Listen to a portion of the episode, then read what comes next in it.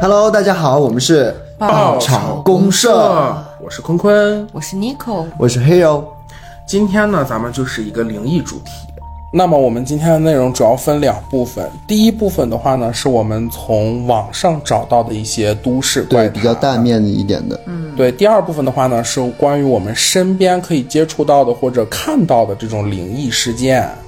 嗯，离我们比较近一点的这种事件。其实，在我们父辈那一部分的话，经常就像是呃，我的父母啊，他们也会告诉我一些在当处于他们当时那个时代，八零以及刚到九零那个时代的时候遇到的一些事情。可能那时候我们太小，但是他们也告诉了我很多比较有意思的事情，也可以给大家去进行一个分享。其实这一趴的话呢，我小时候也有听到过这样的故事，但是大部分都是哎不听话了，然后妈妈给你讲一个恐怖故事吓唬吓唬吓唬你一晚上睡不着 觉。啊，比如说我妈跟我说吃二十回，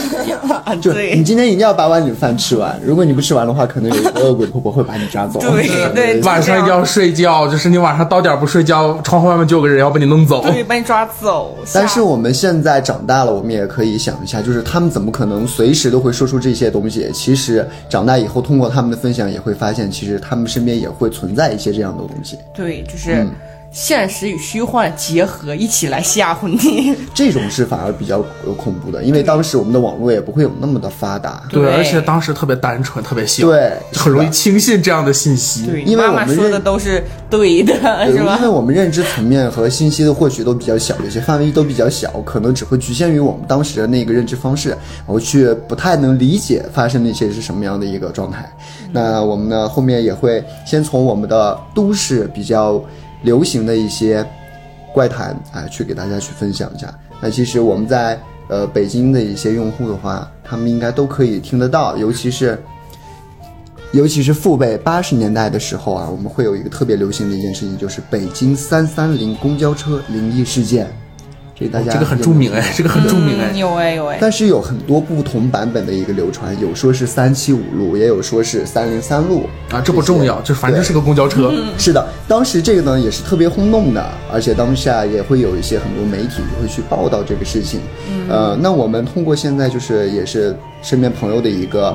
呃口复述，口相传。对，还有就是我们一些可以力所能及搜到的一些内容，去给大家去分享一下这个故事。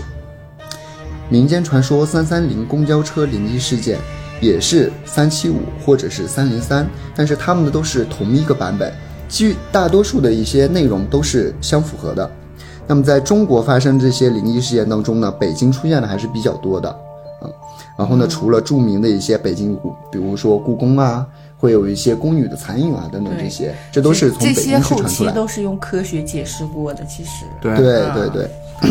那往后呢，今天重点呢，就是我们来复盘一下北京三七五路公交车灵异事件，它的一个事情的经过是什么样子的。在当时的这个环境下呢，应该是一个冬天，差不多是在十一月份左右。但是我们在北方的话，我们都知道十一月的时候，就是我们国庆十月后都已已经经开始气温变冷开始了变冷了，对对，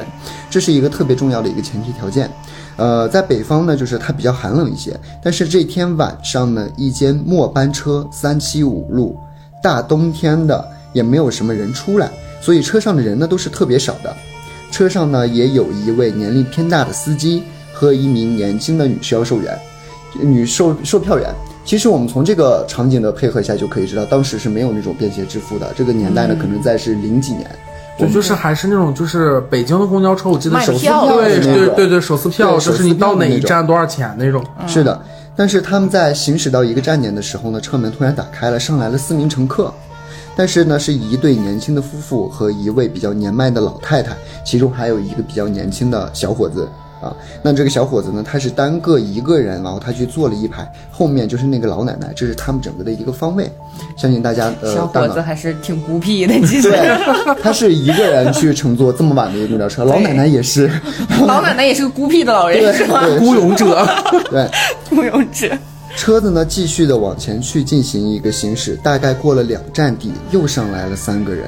并且呢，他们的穿着呢都是类似于军大衣的，就是上下是一些直着下去的，没有哦像说我们分层次的那种，对直接包裹对对对特别严实。款式简单，但是御寒是吧？对，但是中间呢有一个人，他是比较奇怪的，就像喝了酒一样，他整个的头呢都是耷拉下来的，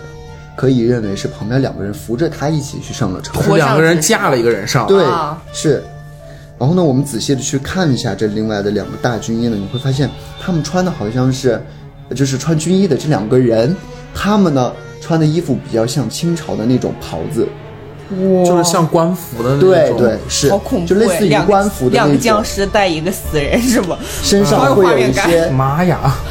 衣服上会有一些刺绣的那种工艺的嗯那种官服。重工官服是吧？很贵的那个。 我觉 得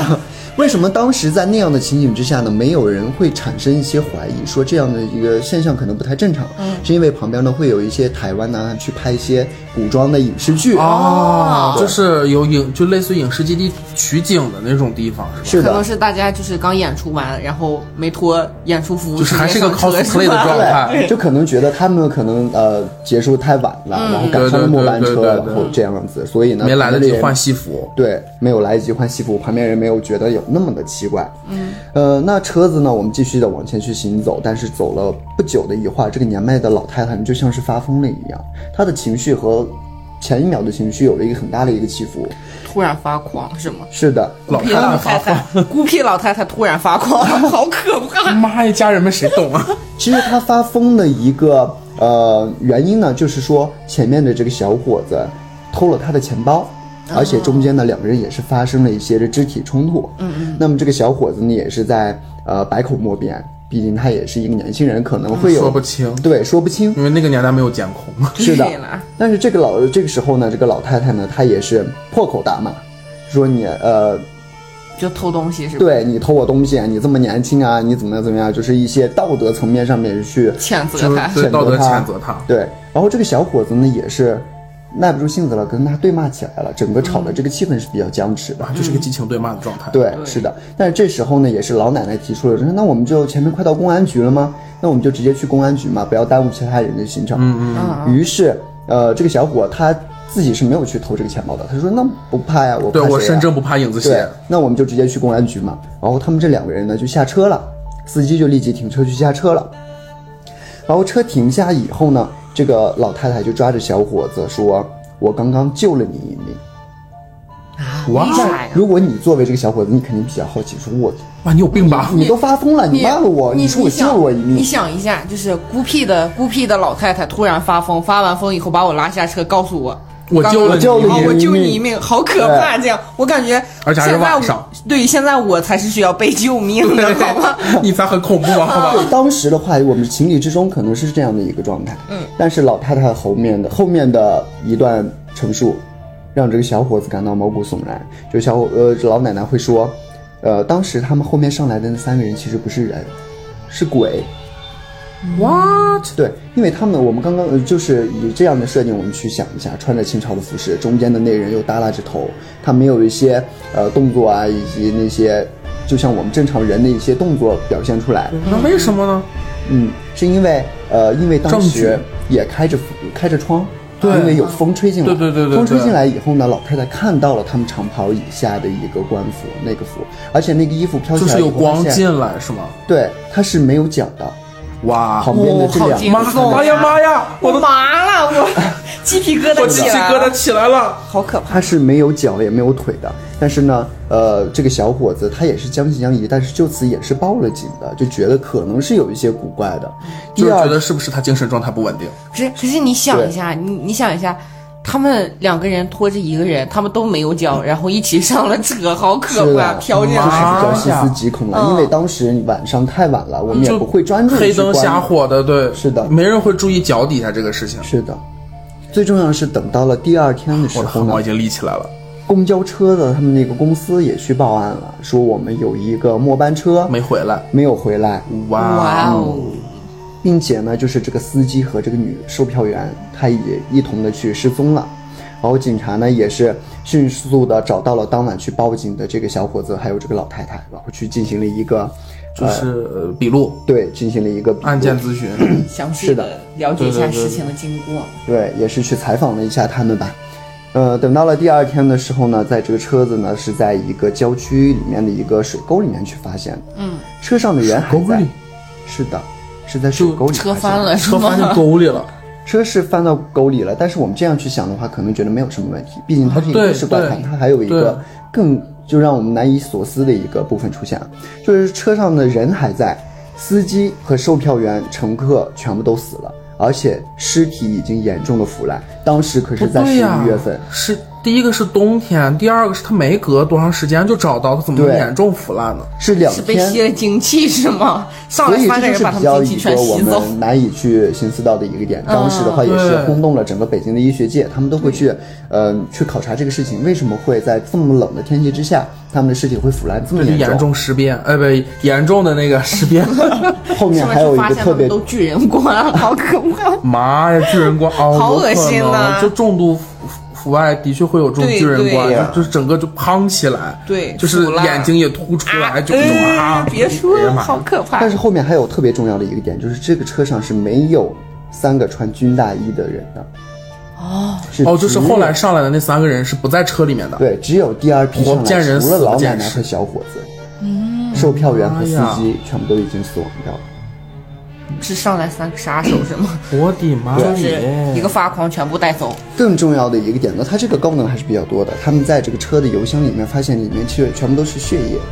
就不是我们用的一些燃料。妈妈，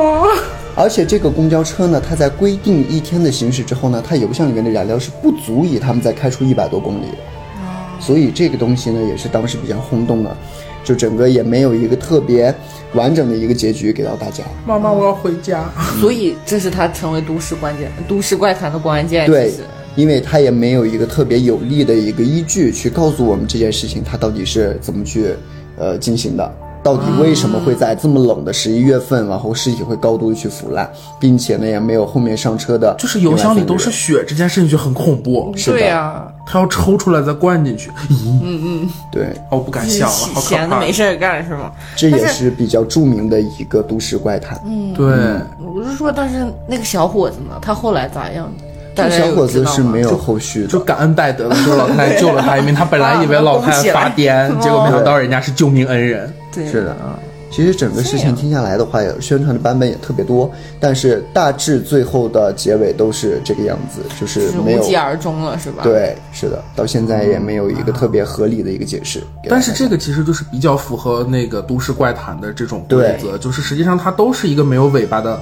故事，是的，因为后开面放式结局是吧？对大家自己来想。就是它让你细思极恐的点，实际上就是种种后面的一些功能，比如说为什么邮箱里面会有血液？对那上车的那三个人哪去了？那三人为什么没有腿脚？对，就是它会让就它给你留了足够多的空白，然后让你自己去寻思，嗯，去去去自己脑补那个很恐怖的事情。并且呢，就是这趟车上呢，唯一存活下来的两个人就是中途下车的这个老奶奶和这个小伙子。嗯，是的，整个就是这个是比较悬疑的一个部分吧。哦妈呀！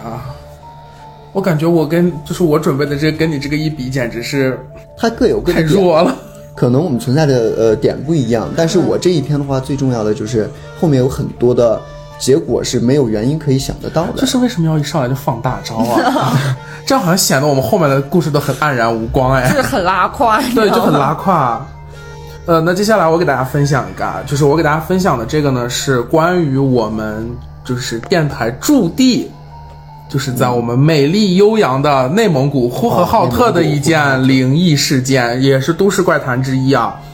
就是大家就是来过呼和浩特的人都知道，我们呼和浩特有一个特别奇怪的商场，嗯，这个商场的名字叫长乐宫购物中心。哦对对对，这个商场灵异的点在哪儿呢？这个商场很诡异的点就是在正常的商场前面的空地上，最多会放一些雕塑、雕像或者喷泉。对对对但就是是车位做一些是比吧对较标志性车位的东西，对对嗯对，但是这个商场不同的点在于，太标志了。 对，太标志了。就是我们后期也可以，就是有感兴趣小伙伴，后期我们可以把这个图给大家分享一下它的照片。嗯，就这个商场的楼前面有六根红色的柱子。那这是个什么事情呢？就是这个事情是怎么回事儿？这六根柱子又怎么会立在那个地方？为什么是六六根柱子呢？我接下来给大不多家不少的对不多不少六根柱子，我接下来给大家分分享一下。长乐宫呢，是我们就是一般啊，我们说起这个特别奇怪的，比如说像北京，还有像什么那叫什么三元桥啊，是什嗯么玩意儿的，就是那种恐怖故事。但是在呼和浩特这一块儿呢，就是呃，老呼市人可能都知道，就是长乐宫整个的建筑形状其实非常的奇怪。这是我以一个鸟瞰图的形式去对看，对对对，就是你站在高点去从上面鸟看，它整个这栋楼就像一个骨灰盒的造型。哇，哇，它不是说像正常的商场一样，咱们可能为了美观或者为了什么，它会在外形上面做很多造型。就是当您去这个地方去呃玩耍或者去购物的时候，你去看一下周边的环境，它是一个特别不搭的。对，很奇怪，对就是它旁边的另外一个商场，嗯，就那个商场是一个非常现代的、非常漂亮的是一的个充满现代感、科技感的一个商场，然后另外一边是一排写字楼。对，也是非常现代的、很高的那种写字楼，但是就这一就这一栋商场，就是窝在这两个楼群中间，就是我从正面去看的话，它是一个凹字形。对，它是一个凹字形，就是特别矮。嗯那从上面鸟看，它就像一个骨灰盒一样，而且它楼层特别低，像我们刚才说的，而且整体呢是细长的、扁扁的，嗯那个建筑从更上加面看符合我们，这样就更恐怖了。对其实， 更像骨灰盒。对，而且它的外观上面有非常多的棱角，就是跟咱们就就是买个骨灰盒放桌上，就从上面看，嗯，那个哦那个形状很像，后期一定要把这个图贴到我们的评论区。对， 而且还有的话呢，就是在这个楼的前面是有六根红色的油漆柱子并排的插在楼身前，对，这就是我刚刚有讲过，它就是太标志了。很奇怪。对，像什么呢？像六根香，就像六炷香一样。啊，对，而且我有在呃一些媒体平台啊看到下面网友有会去评论说，哎，为什么这个地方会有六就根很嗯柱子奇呢？怪的这六根柱子，但是有一个网友他呃回复了一个特别奇葩呃奇葩的一个想法，他说这是呃为了防止孙悟空来拿的 金箍棒，障眼都是假法的，对，只有一个是真虚的，晃一枪是吧？对，那老一辈儿的人呢，都说长乐宫这个位置啊，原先其实是乱葬岗的，六根柱子其实是为了镇压邪祟。那其实它的真相是什么样的呢？是原先在八十年代、九十年代的呼和浩特，并没有出现非常的繁荣，就是实际上当当当年是没有这么繁荣的。那么楼房呢，其实很少。当年的时候，那些楼房其实基本都是像那种国企的员工宿舍，它最高就是六层，它不会很高。那么开发商的话呢，就借着这个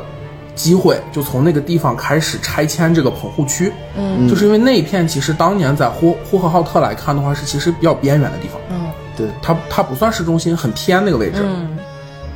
那么长乐宫那个位置呢，其实原来就是一片墓，它就是一片儿哦墓地。那开发商看准了这片地方呢，然后就签出了这个告示，就是发出了这个告示，然后让这个亡者的亲属去转移他们的墓地，迁坟，对，要迁坟。对，但是就是时隔太久了，因为那一片它很多人就世是世有代很多人代没。有接收到这个消息，没有呃去迁，不走，光是那个，有可能他是就是世世代代在那里，可能他就是这个王者在呼就在呼和浩特可能已经没有亲属了，亲属，就没有办法去帮帮他去转移这个墓地。那么，大多数的坟墓其实当时都是无人认领的，就是没有人去管的。嗯那么开发商没有办法，那只能是因为你工程还要进行嘛，所以说开发商嗯没按有照计办划法，去进行，对，就连夜推平了，就把它铲平了。又会要感受到王者的愤怒是吗？对，就很恐怖。就是也就是人们说嘛，也许就是因为王者的愤怒，所以说导致了这个就这一片晚上，当年就是在施工的时候，经常会出现一些灵异事件。嗯，呃比如说的话呢，是有一天晚上，有个工人听见类似于猫叫的声音，就喵喵喵的声音。其实这个还是比较常见，它灵异的小部分啊猫嘛，对对对，然后工人出去查看的时候，结果就是不知道从哪儿飞出一根钢筋，就把这个工人就对穿。妈呀！然后就是也不知道这个命，就是也不知道是这个工人的命大，还是就是亡魂给他的警告。嗯，实际上这个工人是没有死的，他只是受了很严重的伤，就是想让他们停止这个，就是已经给了他们就是警告，就是你们不要再搞了。那但是包工头呢，并没有因此去停下工程。怪异的事情呢，也就是接二连三的开始发生了。首先的话呢，就是工人的被子上可能会出现过大大小小的血手印儿，就嗯血是手红红色的的手印。你想想你在睡觉的时候，你突然看到你的被子上，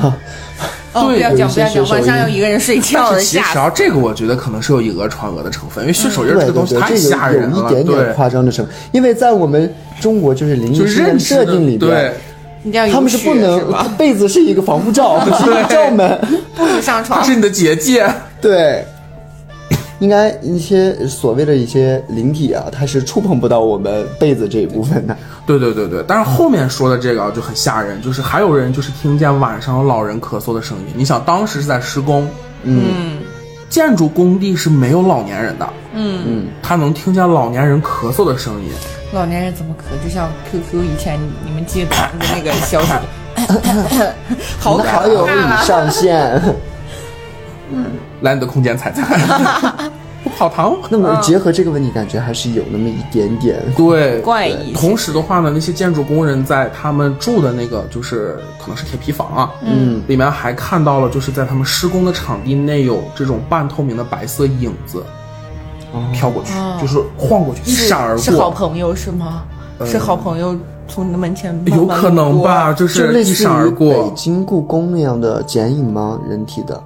呃，它就是一个具体什么形状吗？就是一个人影，白色的、透明白的、色透明半透明半的一透个明的被人影就一一闪而过。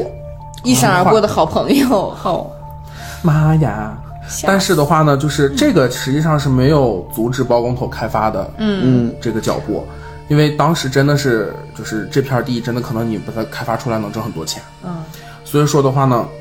就是突然有一天啊，就是有一声惨叫，就特别大的一声惨叫，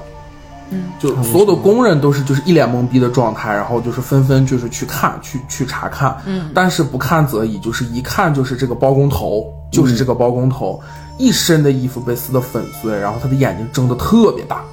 然后躺在一片血泊他当是中。看到特别惊悚的东西吗？所以才会有这样的一个呃，不是，是如果如果要是你看到惊悚的东西，应该就是像那个《午夜凶铃》里面一样，就是眼睛瞪得老大，被吓死的那种。我看到比较害怕的东西，受到惊吓的话，我会待在原地。对，就呆若木鸡是吧？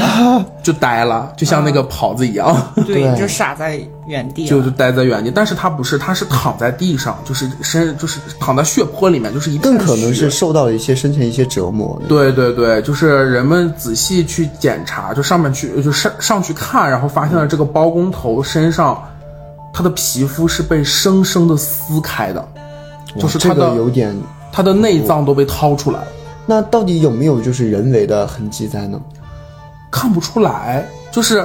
根据这个说法上面说，可能更像是野兽啊，干的，因为如果人的话，可能会接触一些器具对，。没有那么大力气对把人你撕碎。 对，能把一个人的肚子撕开，然后把里面的内脏掏出来，这个真的很恐怖。嗯就像我，我是比较相信正常人不会有这么大力气 的。对，嗯，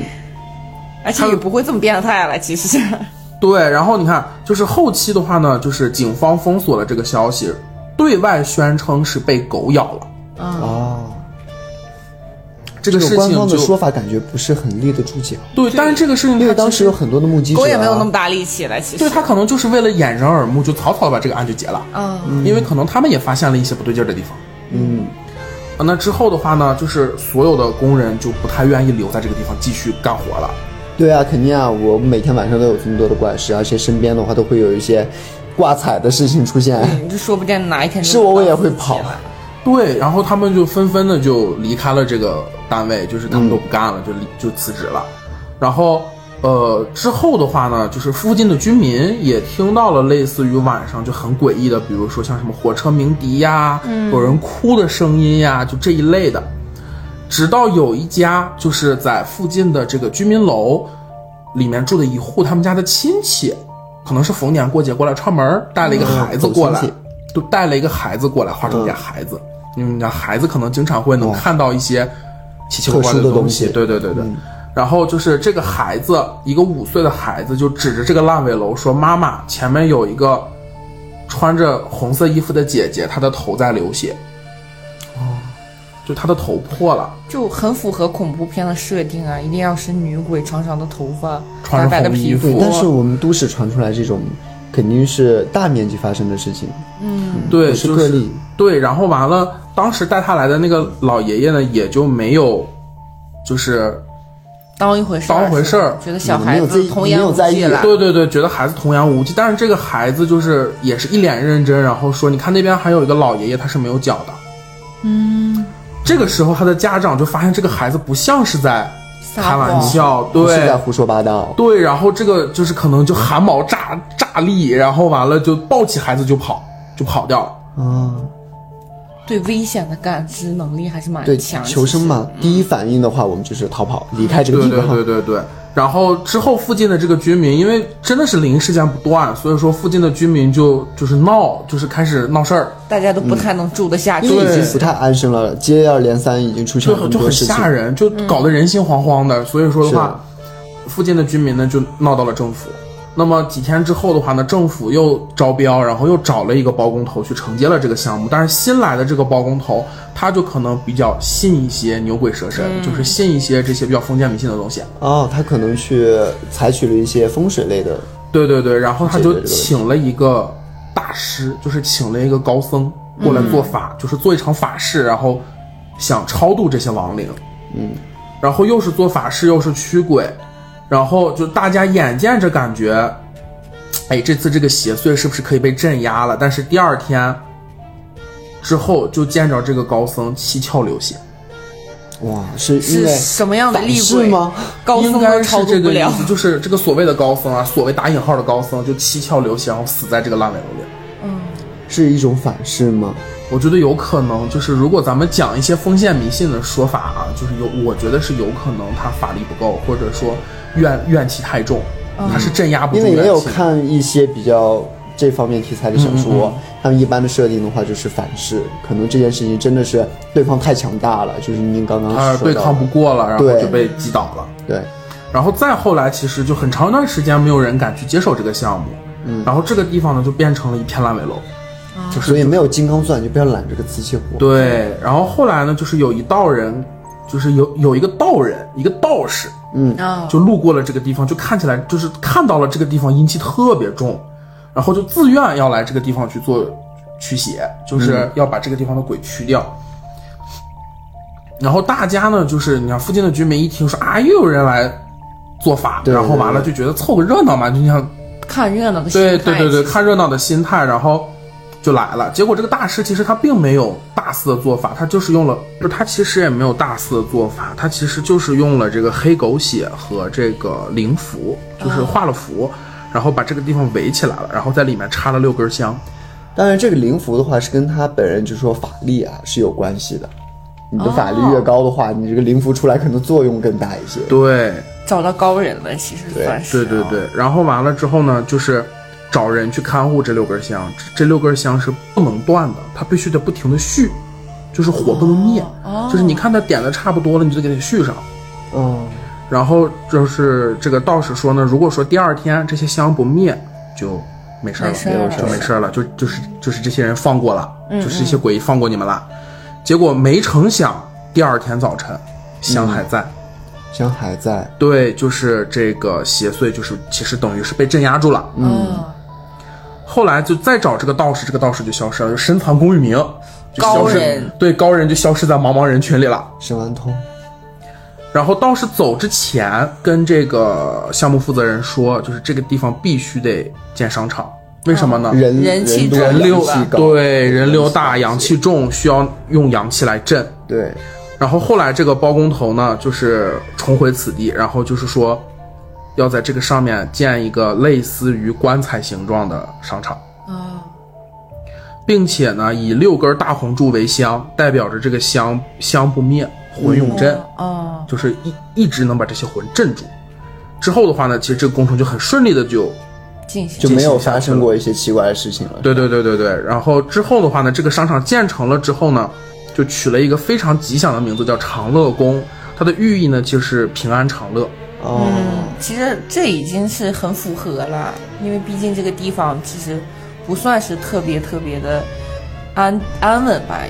然后这样的话，其实我是感觉啦，无论是从它的命名，或者是啊、我们去找高人去做法，这样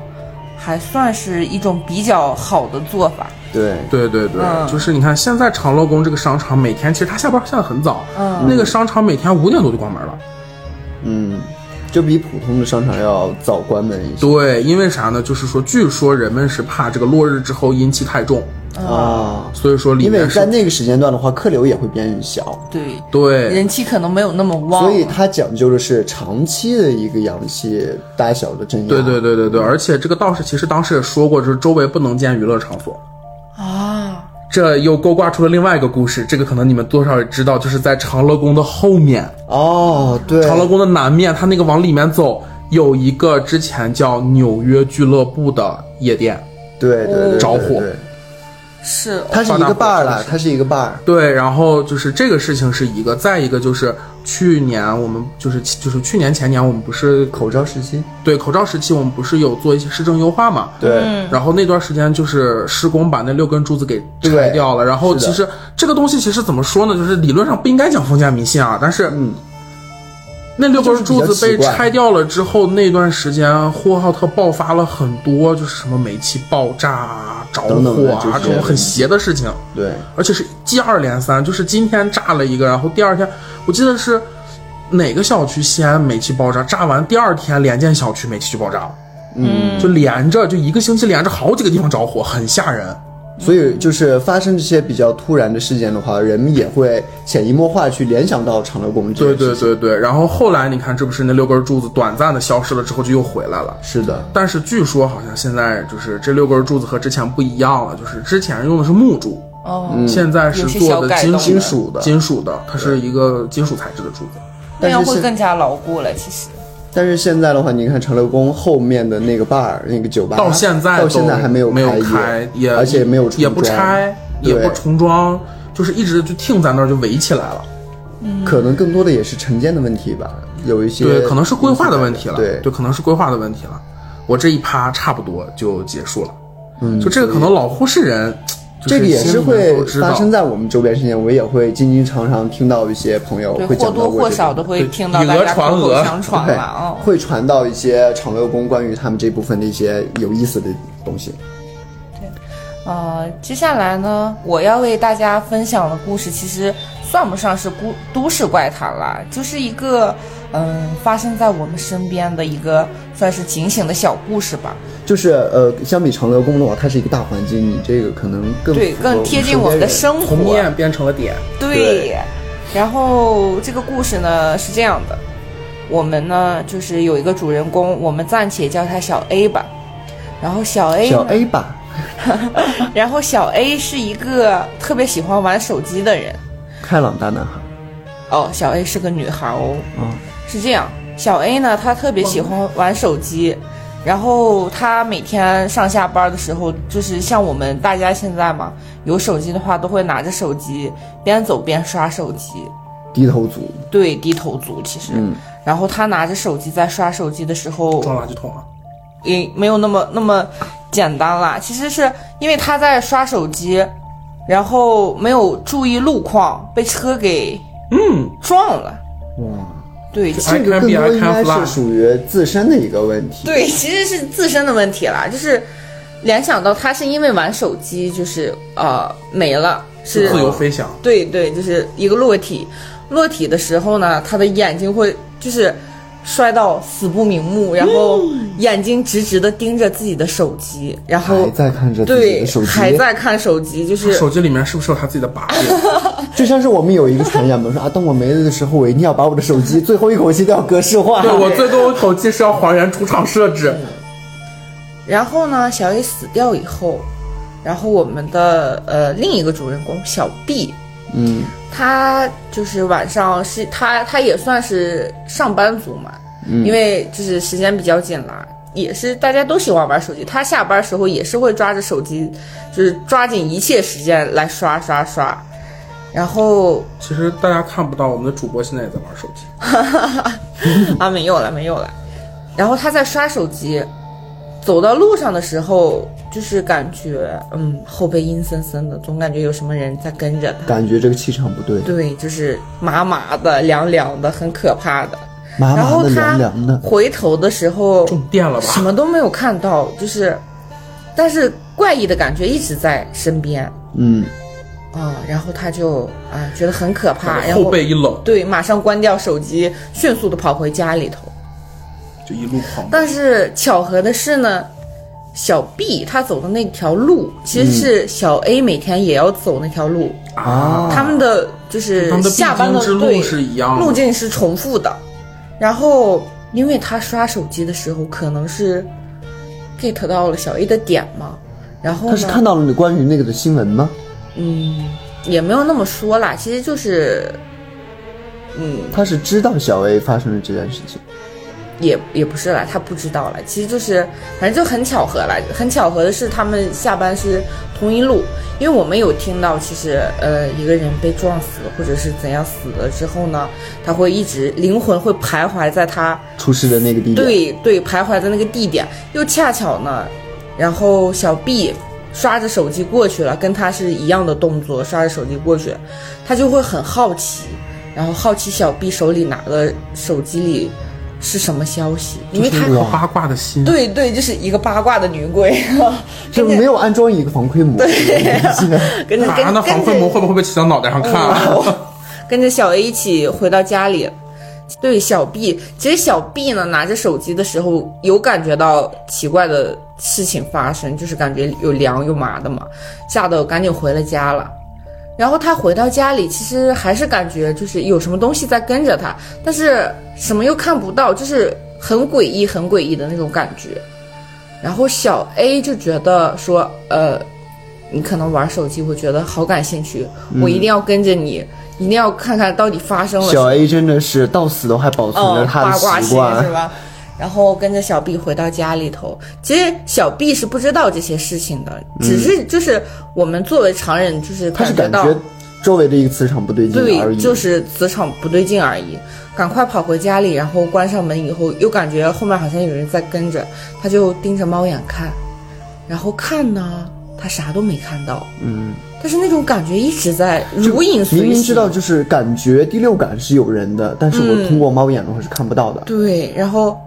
是这样，然后嗯，小小 B 就很害怕嘛，很害怕就赶紧爬上床，就像我们之前讲到说啊、上了床所有东有西一都个伤害不到是结吧？界 不成文的规定了。是的， 对，然后小 B 就一个人又害怕又无助，然后待在那儿。这个时玩手候机，哎，就是忍不住想玩玩手机，然后他玩玩玩玩到一半，那种奇怪的感觉又来了，啊，然后跟在他旁边身后麻麻的， 他有没有会觉得手机漏电？啊就被窝里面有个司 空震。啊，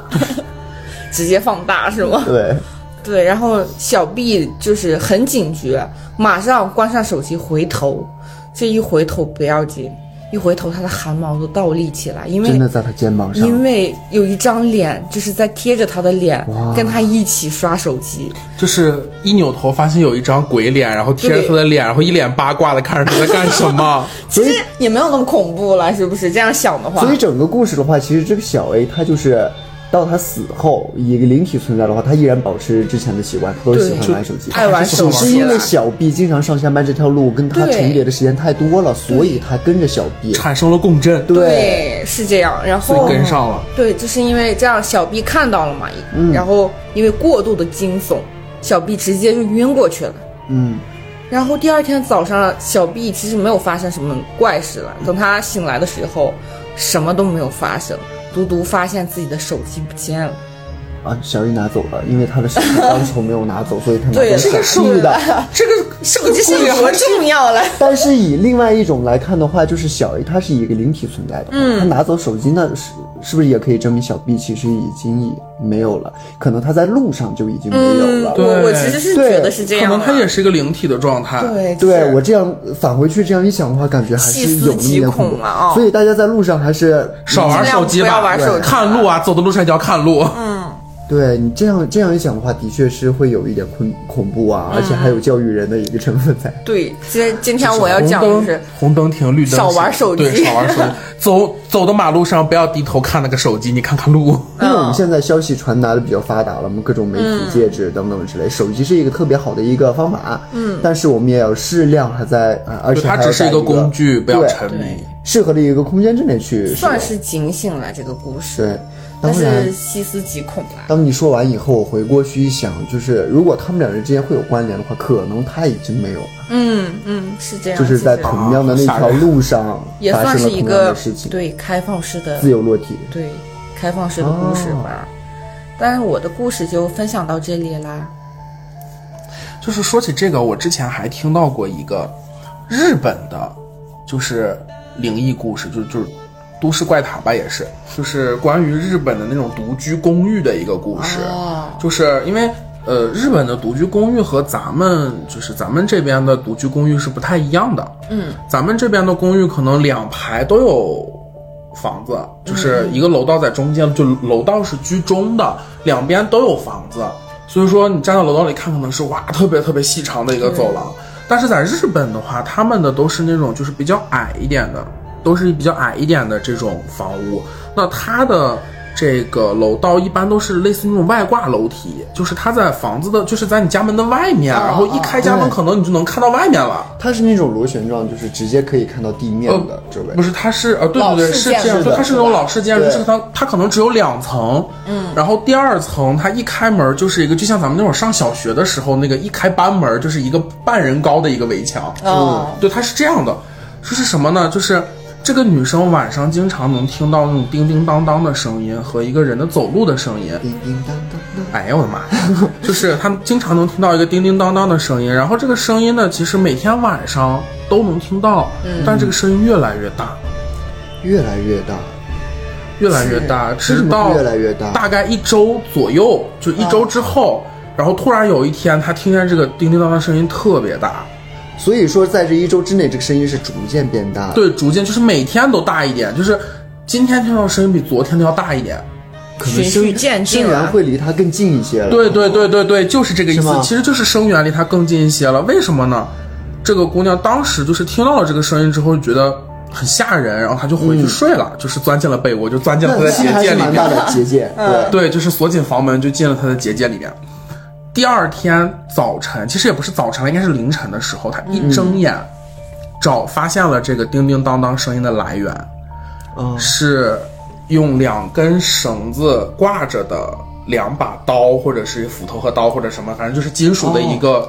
东西器是具。吧？哦，他们走路的时候会相撞，然后碰到一起。为什么他能发现这个呢？他早晨一睁眼，他的面前就是这两个东西，然后一抬头有一个人看着哦他，跟他说：“今天到你了。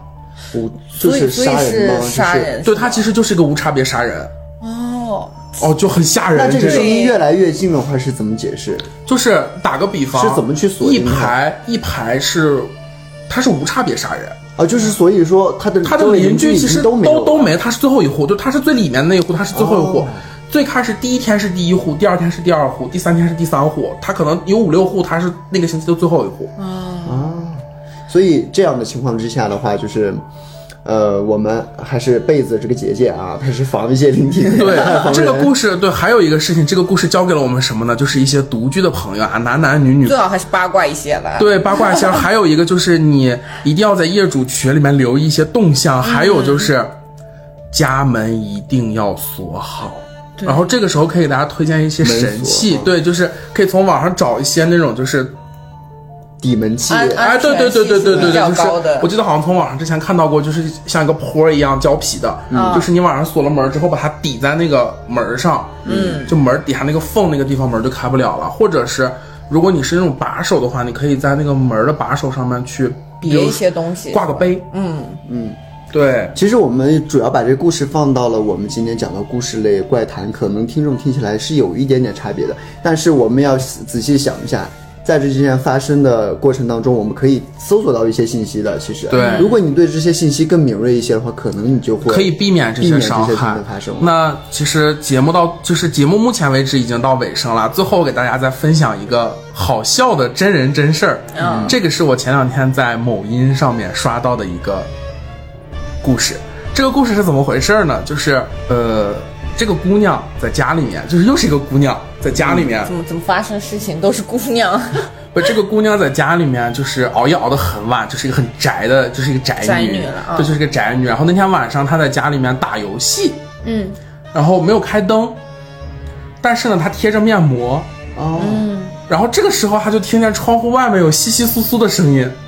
但是她转念一想，就是他们家在十楼，哦，就很恐怖，就很高，就是一般不会有奇怪的声音，对，最多可，能就是有不长眼的鸟可能撞到玻璃上，但是咚一声，它不可能是稀稀窣窣的声音。嗯，然后他就很好奇，就很奇怪，觉得为什么这么晚了，凌晨了，外面会有这种声音，我们家这么高。嗯然后他就顶着那副面膜，穿着他的睡裙，然后就拉开了 窗帘，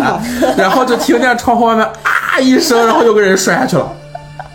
天啊，那他是在夜晚去做清洁吗？小偷，小小偷偷来啊了，小偷顺着那个排水管爬上来了，他一开一拉窗帘，你想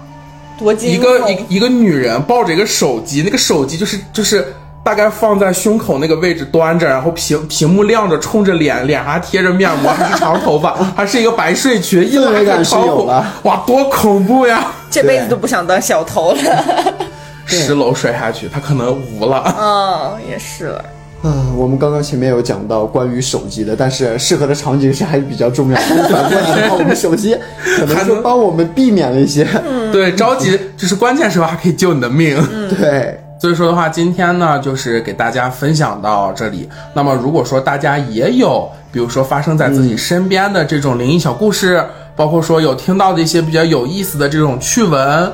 趣谈，这种怪谈类的这一些内容的话，都可以分享给我们。对，欢迎可以给大大家给我们去进来行一个投投稿，投稿的动对嗯就是大家进行一个投稿的大动作，然后完了，我们这边如果采纳的话，会在节目里面标注标志出来，出处就是标注出来它的出处，然后艾特出来。嗯，然后今天的节目大抵就是这样啦，我们下期再见，拜吧拜拜